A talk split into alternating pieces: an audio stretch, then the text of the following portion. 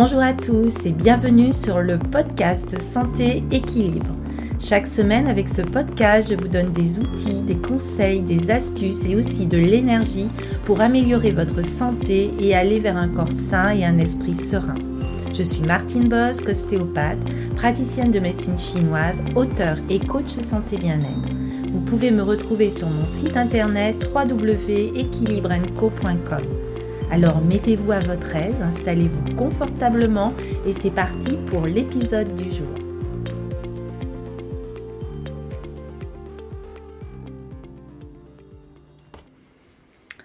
Bonjour et ravi de vous retrouver dans ce nouvel épisode du podcast Santé Équilibre et aujourd'hui je voulais évoquer avec vous la douleur du dos mais aussi sa physiologie et les différents types de douleurs.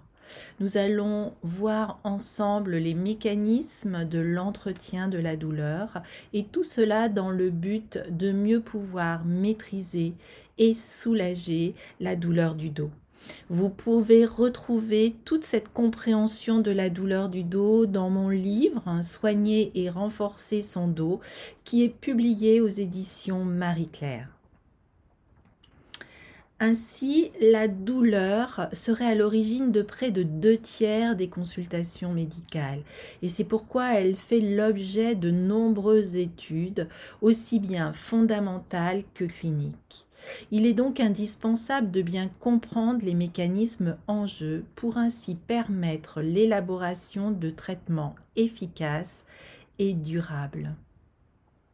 La douleur est définie par l'Association internationale pour l'étude de la douleur comme une expérience sensorielle et émotionnelle désagréable en réponse à une lésion tissulaire réelle ou potentielle ou décrite en ces termes.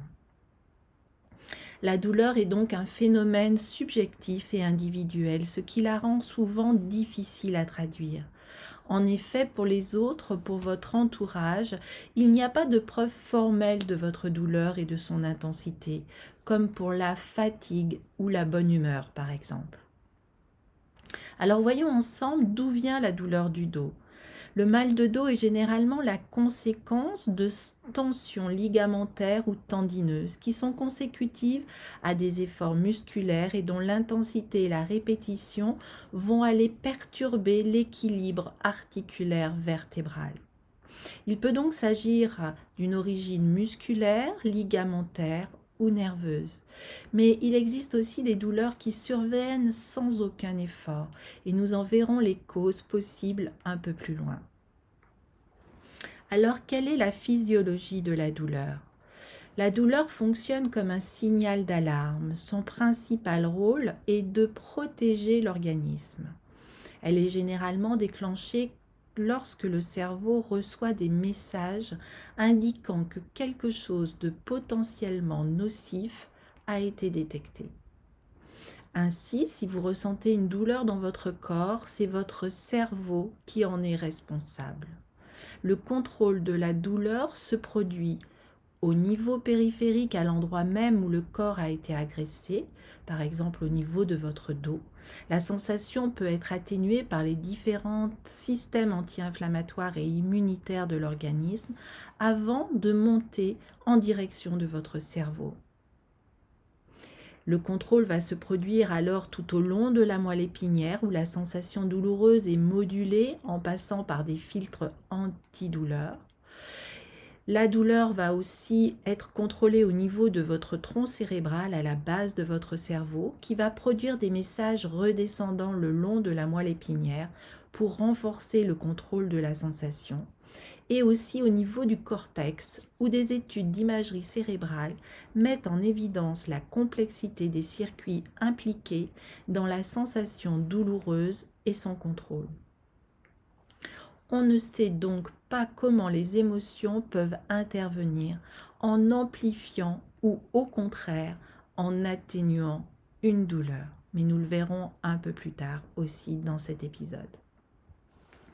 Ainsi, par exemple, si vous vous penchez en avant pour ramasser un objet, vous ressentez une douleur subite dans le dos.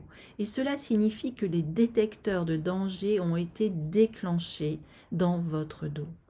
Des messages sont alors envoyés via votre moelle épinière au cerveau qui estime qu'il y a danger ou non. Il existe de nombreux relais dans la moelle épinière, dans le cerveau, où s'effectuent des modulations de la transmission des sensations de douleur par des mécanismes de contrôle. Alors certains ont des effets facilitateurs, on perçoit davantage, et d'autres ont des effets inhibateurs, où on va percevoir beaucoup moins. L'apparition ainsi que le niveau d'intensité d'une douleur dépendent du déséquilibre de ses effets facilitateurs ou inhibiteurs. Alors il existe diverses substances naturelles pour lutter contre la douleur, notamment les endomorphines, qui possèdent une action puissante semblable à celle de la morphine. On sait par ailleurs depuis longtemps qu'une douleur peut être inhibée par diverses manœuvres, par exemple un massage, une pression, et que lorsque deux douleurs surviennent simultanément, la plus violente inhibe la plus faible. La signification donnée à une douleur intervient pour beaucoup dans les perceptions individuelles. Incertitude et absence d'explication sur les mots peuvent faire craindre une cause grave et augmenter la douleur chez l'individu.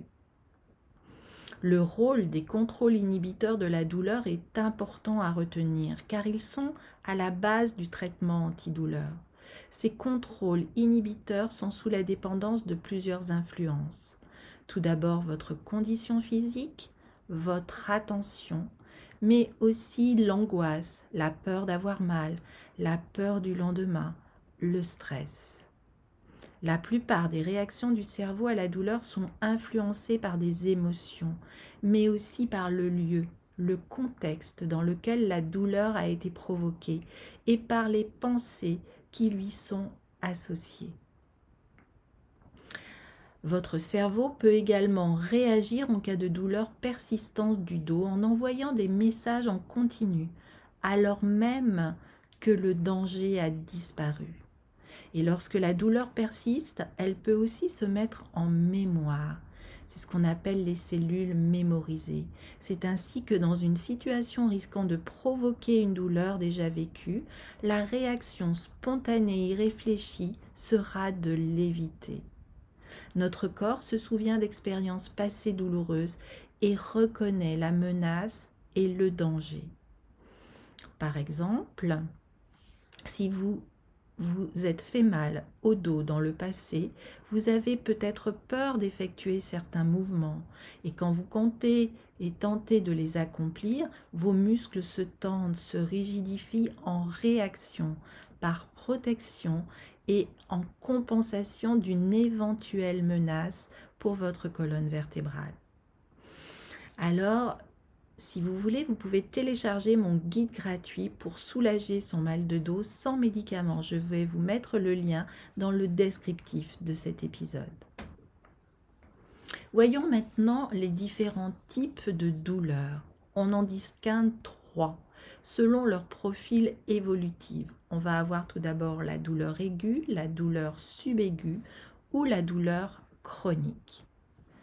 La douleur aiguë, elle, est liée à une atteinte tissulaire brutale, par exemple un traumatisme, une lésion inflammatoire, la distension d'un viscère.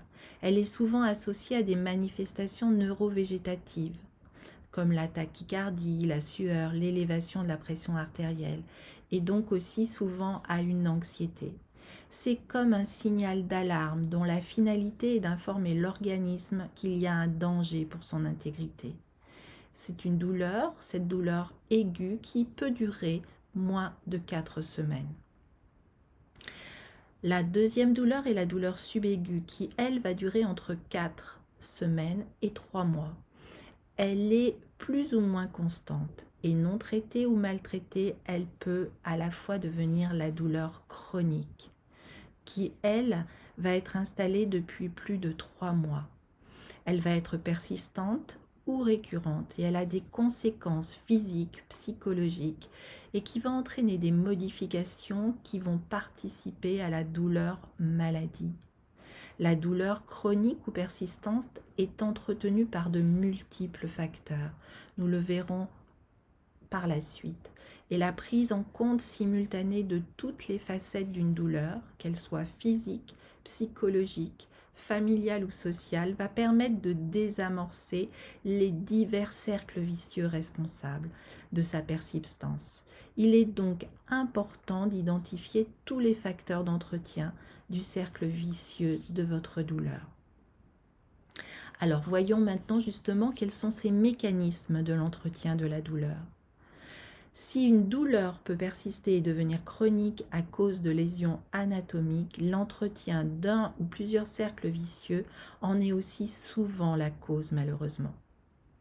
Alors ces nombreux facteurs qui vont contribuer à perpétuer ou à augmenter la douleur vont être tout d'abord les tensions ou les contractures musculaires. En effet, une douleur peut s'accompagner de contractions musculaires réflexes. Le muscle contracté devient alors le siège d'une nouvelle douleur. Et celle-ci va favoriser à son tour une nouvelle contraction et ainsi de suite. C'est le cercle vicieux qu'on connaît si bien. Un muscle contracté présente un manque de circulation sanguine. Et après un certain temps, des substances chimiques vont s'accumuler à l'intérieur de cette contracture et elles vont provoquer finalement la douleur qui va gêner la personne. Plusieurs facteurs peuvent expliquer l'apparition de ces tensions musculaires.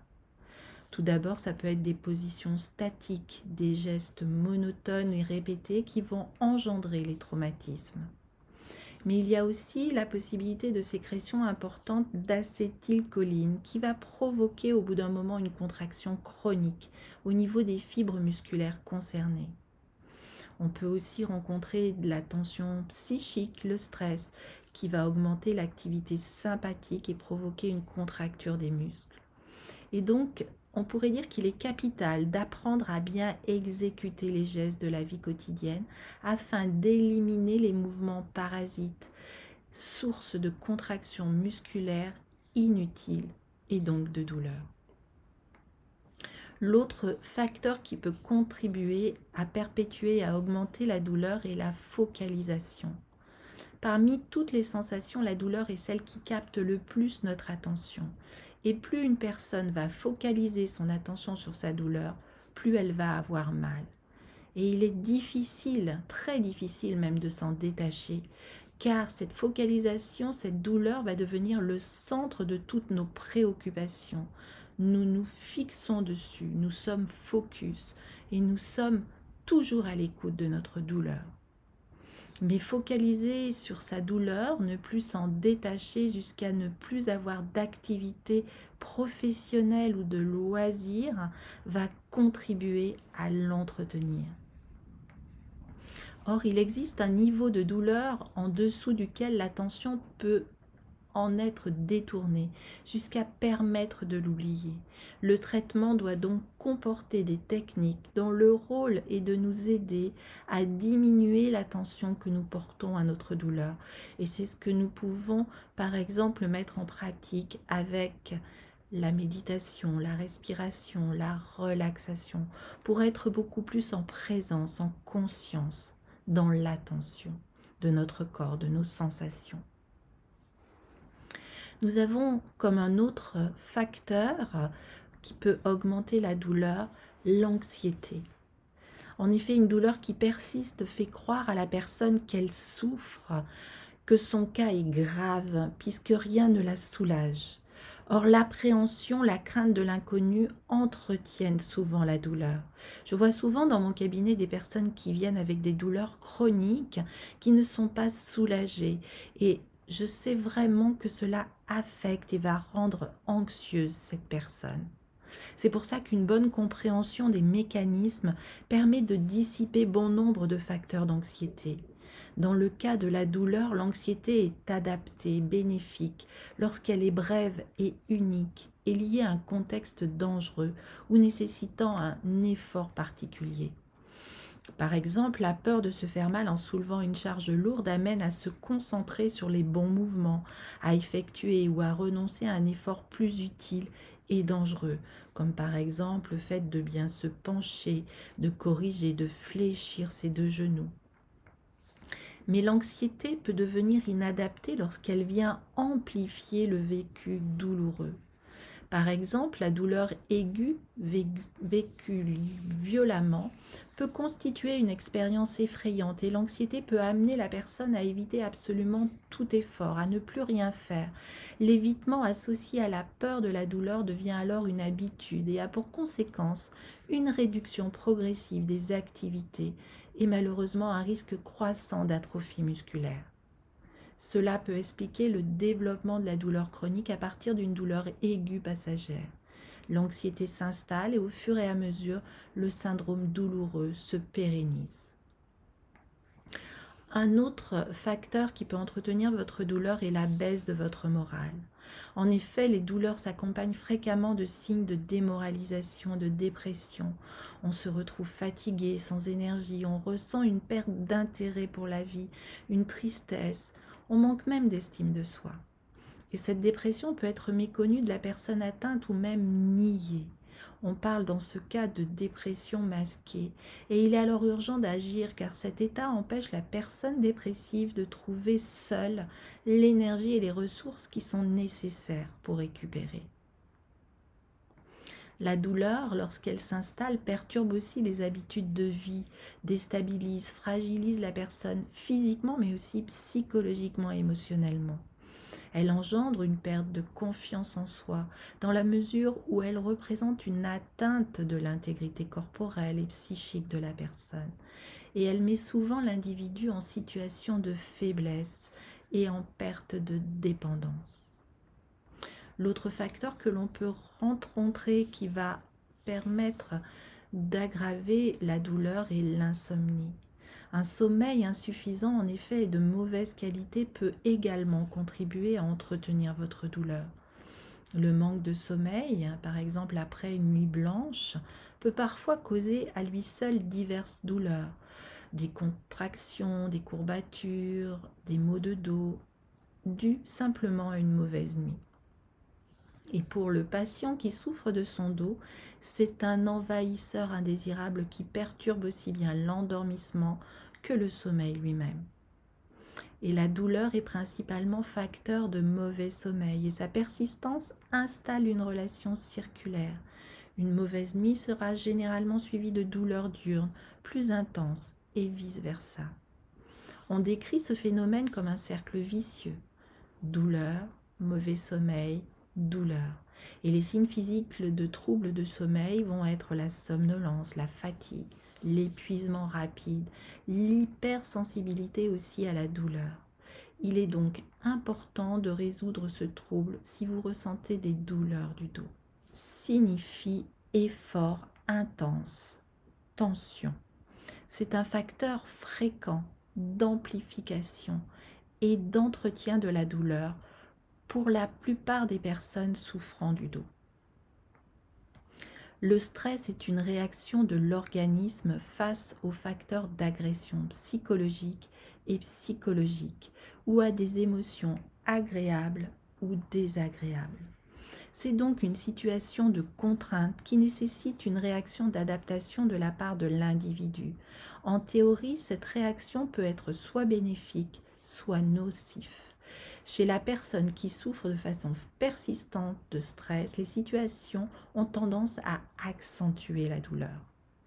D'ailleurs, le stress est souvent associé à des émotions comme la colère, l'agressivité, l'anxiété, la démoralisation, ou à des manifestations telles que des tensions, des contractures musculaires qui peuvent accentuer la douleur. Et là, pareil, le cercle vicieux, douleur, stress est fréquent chez la personne qui souffre du dos tous ces facteurs sont entretenus par la douleur, ce qui fait que la personne peut vite être prise dans un cercle vicieux qui est vraiment va entraîner la douleur chronique néfaste car elle use, elle fatigue. Et cette douleur peut devenir un combat quotidien qui va mobiliser une énergie qui n'est pas utilisée dans d'autres projets. Elle s'accompagne de toute une série d'événements négatifs, voire même dramatiques, comme la cessation des activités physiques, de loisirs, mais aussi des troubles conjugaux, des isolements au niveau social, l'arrêt de la maladie, des arrêts maladie, de licenciement, de la précarité. Vous l'aurez compris, il est donc essentiel de mieux comprendre la douleur pour ne pas devenir esclave d'un mécanisme qui nous dépasse et de mettre en place différents outils comme la relaxation, la visualisation, la respiration.